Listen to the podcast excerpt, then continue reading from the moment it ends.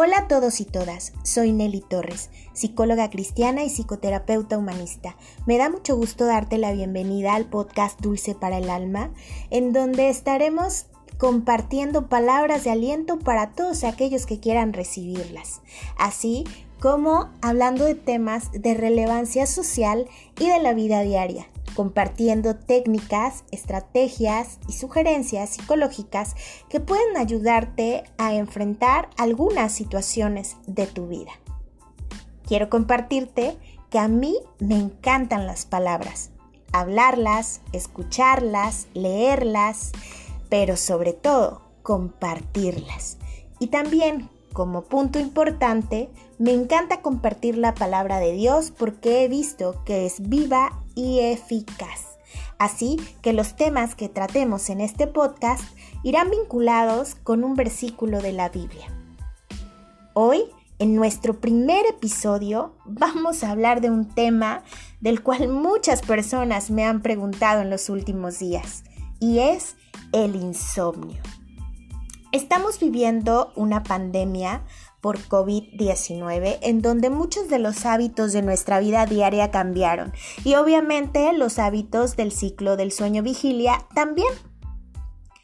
El trastorno con dificultad para conciliar y mantener el sueño, llamado insomnio, puede evitarse. Podemos trabajar en él. Y para ello, la World Sleep Society ha creado 10 puntos importantes que denomina como la higiene del sueño. Hoy te voy a hablar brevemente de estos. El primero de ellos es establecer un horario regular para irse a dormir y despertarse. Ojo, aquí es súper importante que tengamos en cuenta todo lo previo que hacemos antes de irnos a dormir. Si nosotros planeamos dormir a las 11 de la noche, tenemos que contar desde las 10 para poder hacer todas las rutinas que tenemos previamente, como la ducha, cepillarnos el cabello, leer, orar, meditar, en fin.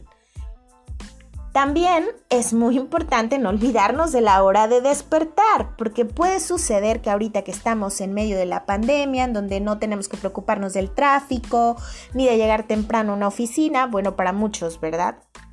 Porque para otros pues no es así.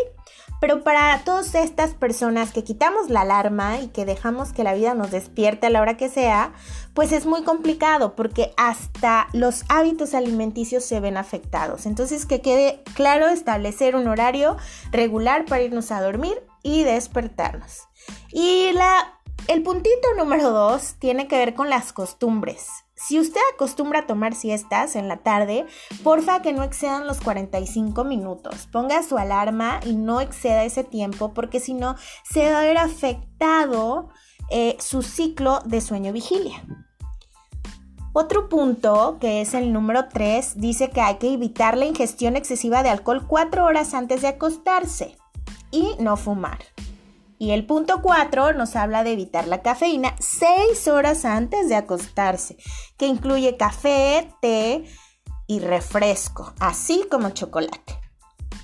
El punto 5 nos habla de evitar los alimentos pesados, picantes o azucarados 4 horas antes de acostarnos.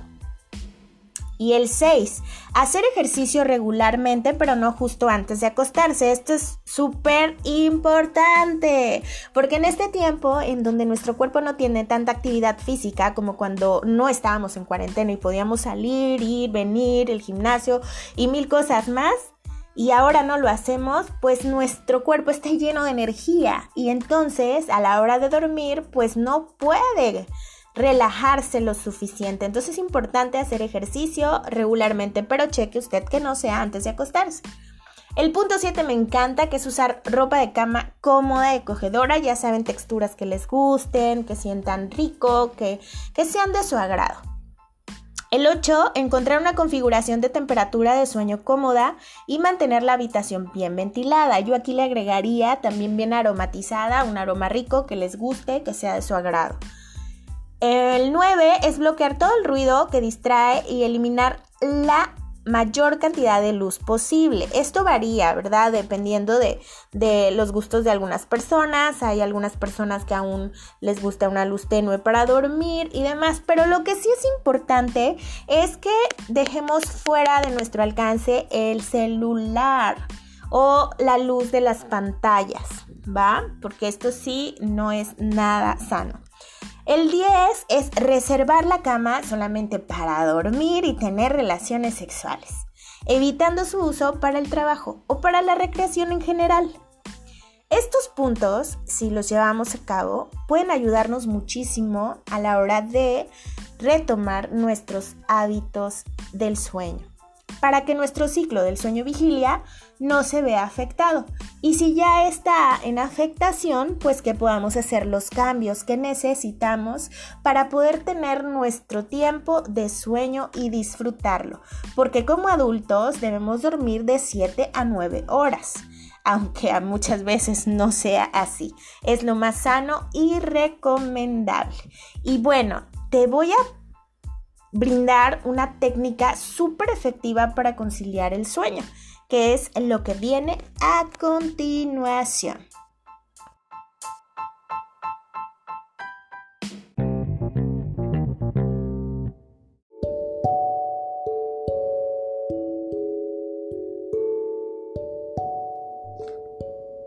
La técnica 478, ejercicio de respiración relajante diseñado por el Dr. Andrew Ware, director de Medicina Integral de la Universidad de Arizona. Está basado en la respiración diafragmática, que permite llenar de aire la zona baja de los pulmones para captar mejor el oxígeno. Se trata de una herramienta de relajación ampliamente conocida y efectiva. ¿Cómo aplicar la técnica 478? En primer lugar, aunque el ejercicio puede realizarse en cualquier posición, se recomienda hacerlo sentado, con la espalda recta y apoyada en un respaldo. Aunque esta postura nos imposibilita dormirnos, podemos ensayar el método sentados y aplicarlo posteriormente cuando nos encontremos en la cama. Una vez en posición, debemos colocar la punta de la lengua justo detrás de los dientes frontales, donde comienza el paladar. Tiene como objetivo que el aire exhalado se mueva por toda la boca y sea expulsado por esta. Los tres pasos más importantes para hacer el ejercicio son los siguientes. Cierra tu boca e inhala el aire a través de la nariz. Cuenta hasta 4. Aguanta la respiración durante 7 segundos.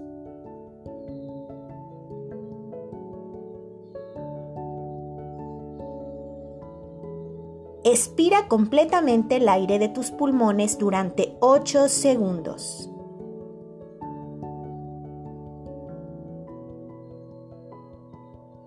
Es importante al finalizar realizar un sonido fuerte al exhalar.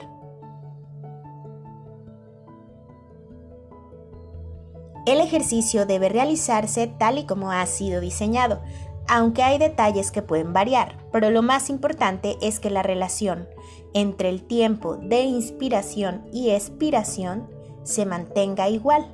Por ejemplo, una proporción 3-3-6 también puede ser adecuada. Es normal que al inicio nos sintamos ligeramente aturdidos y nos cueste más aguantar la respiración, pero con el paso del tiempo vamos a ser capaces de retenerla durante más tiempo. Es recomendable no hacerlo más de cuatro veces al día.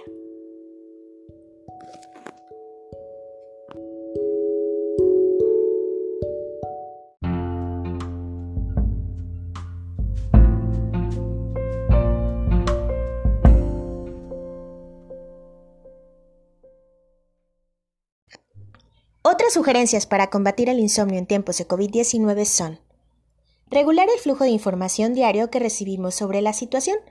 Sugiero elegir solamente un noticiero confiable para dar seguimiento a la pandemia, así como acatar las recomendaciones sanitarias que nos dan nuestras autoridades de salud. Suma al final de tu día actividades que te proporcionen bienestar, como cantar, pintar mandalas, orar, meditar y a cada quien lo que le genere placer y tranquilidad. Te invito a elegir un libro para que te acompañe en estos días y de preferencia que no tenga catástrofes en su interior. No se trata de devorar libros por devorar, sino de disfrutar de una buena lectura que te genere bienestar. Hoy voy a compartirte un versículo que en lo particular a mí me encanta y me llena de tranquilidad. Salmos 4:8 En paz me acostaré y asimismo dormiré, porque solo tú, Jehová, me haces vivir confiado. Espero que el contenido de este podcast sea de bendición para tu vida o para alguien que conoces, por lo que te invito a compartirlo.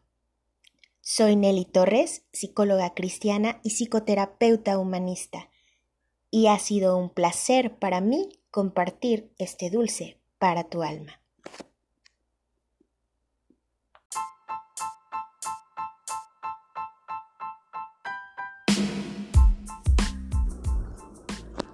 Hola a todos y todas, soy Nelly Torres, psicóloga cristiana y psicoterapeuta humanista. Me da muchísimo gusto darte la bienvenida al segundo episodio del podcast Dulce para el Alma.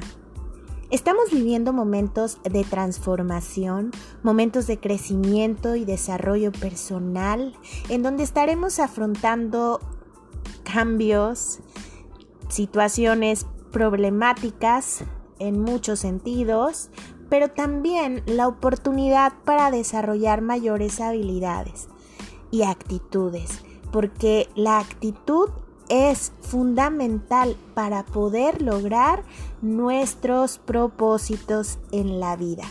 Y según la Real Academia Española, el optimismo es la propensión a ver y juzgar las cosas en su aspecto más favorable pero el optimismo es una palabra también que ha sido muy maltratada y mal utilizada, logrando que se tilde a las personas optimistas de idealistas, soñadores y que evaden la realidad.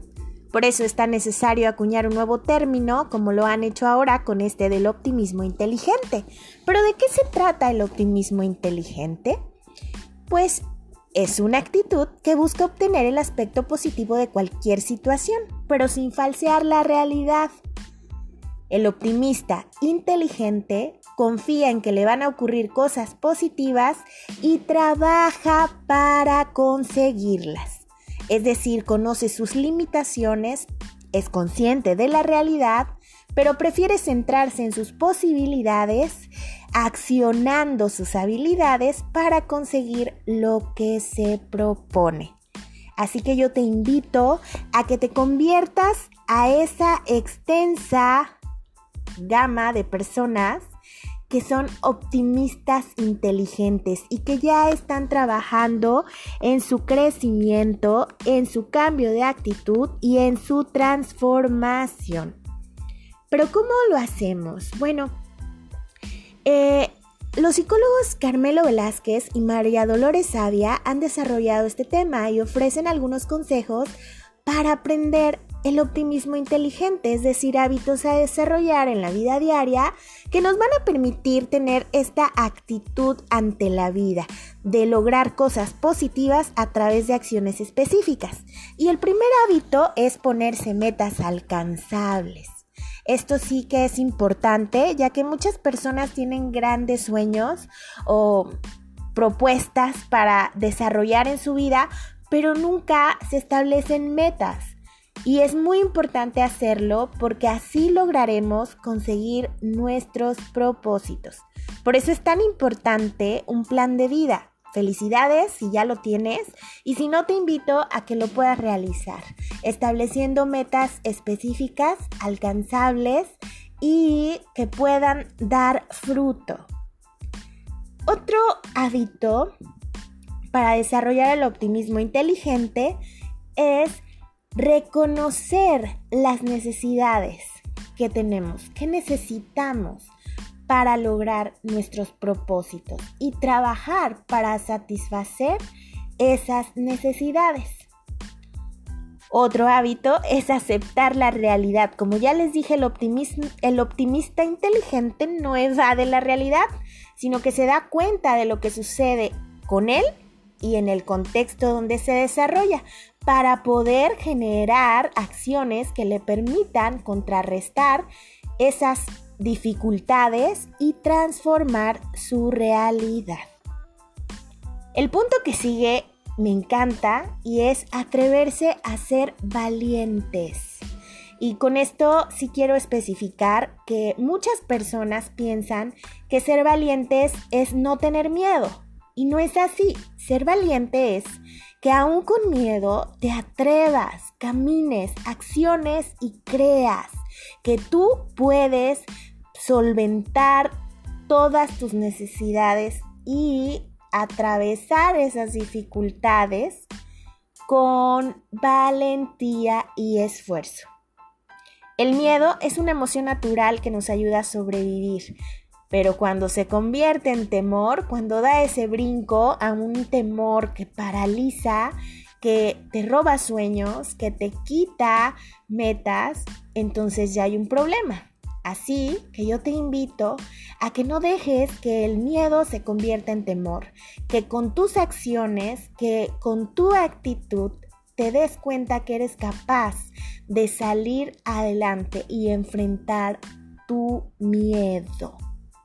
Así que seamos valientes, esforcémonos por lograr caminar aún en la adversidad.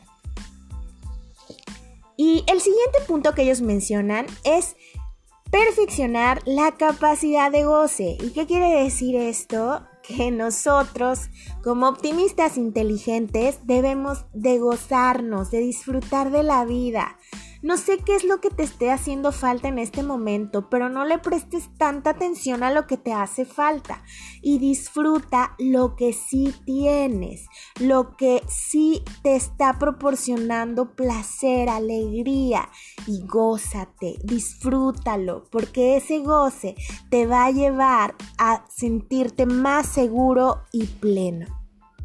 Y junto a ello también viene el desarrollar el gusto por el juego y las travesuras. No importa la edad que tengas, el juego es maravilloso para reconocer tus habilidades y destrezas y para divertirte. Así que date el tiempo para poder hacerlo. Y el último puntito que les voy a mencionar acá es cultivar la cortesía, el amor y la cordialidad. Esto creo que es la base de todo lo demás, porque si cultivamos el amor, el amor propio, el amor de pareja, el amor de familia y el amor a un ser superior que a mí me gusta llamarlo Dios porque creo en Él y en su Hijo Jesucristo, pues estaremos llenos de toda esa buena energía para poder compartirla con los demás para poder dar amor y por tanto también recibir amor, porque todo lo que da se regresa y cultivar con ello la cortesía y la cordialidad. Y bueno, sé que también estamos viviendo estos tiempos que no son nada fáciles, pero que si desarrollamos estas habilidades podremos tener una actitud optimista, inteligente, porque nos va a llevar a accionar. Yo te quiero invitar a hacer un ejercicio eh, que viene a continuación, que es para generar bienestar y felicidad para ayudarnos un poquito con esta capacidad de goce y, esta capacidad de recibir eh, felicidad, amor hacia ti mismo. Yo te invito de verdad a que lo puedas realizar.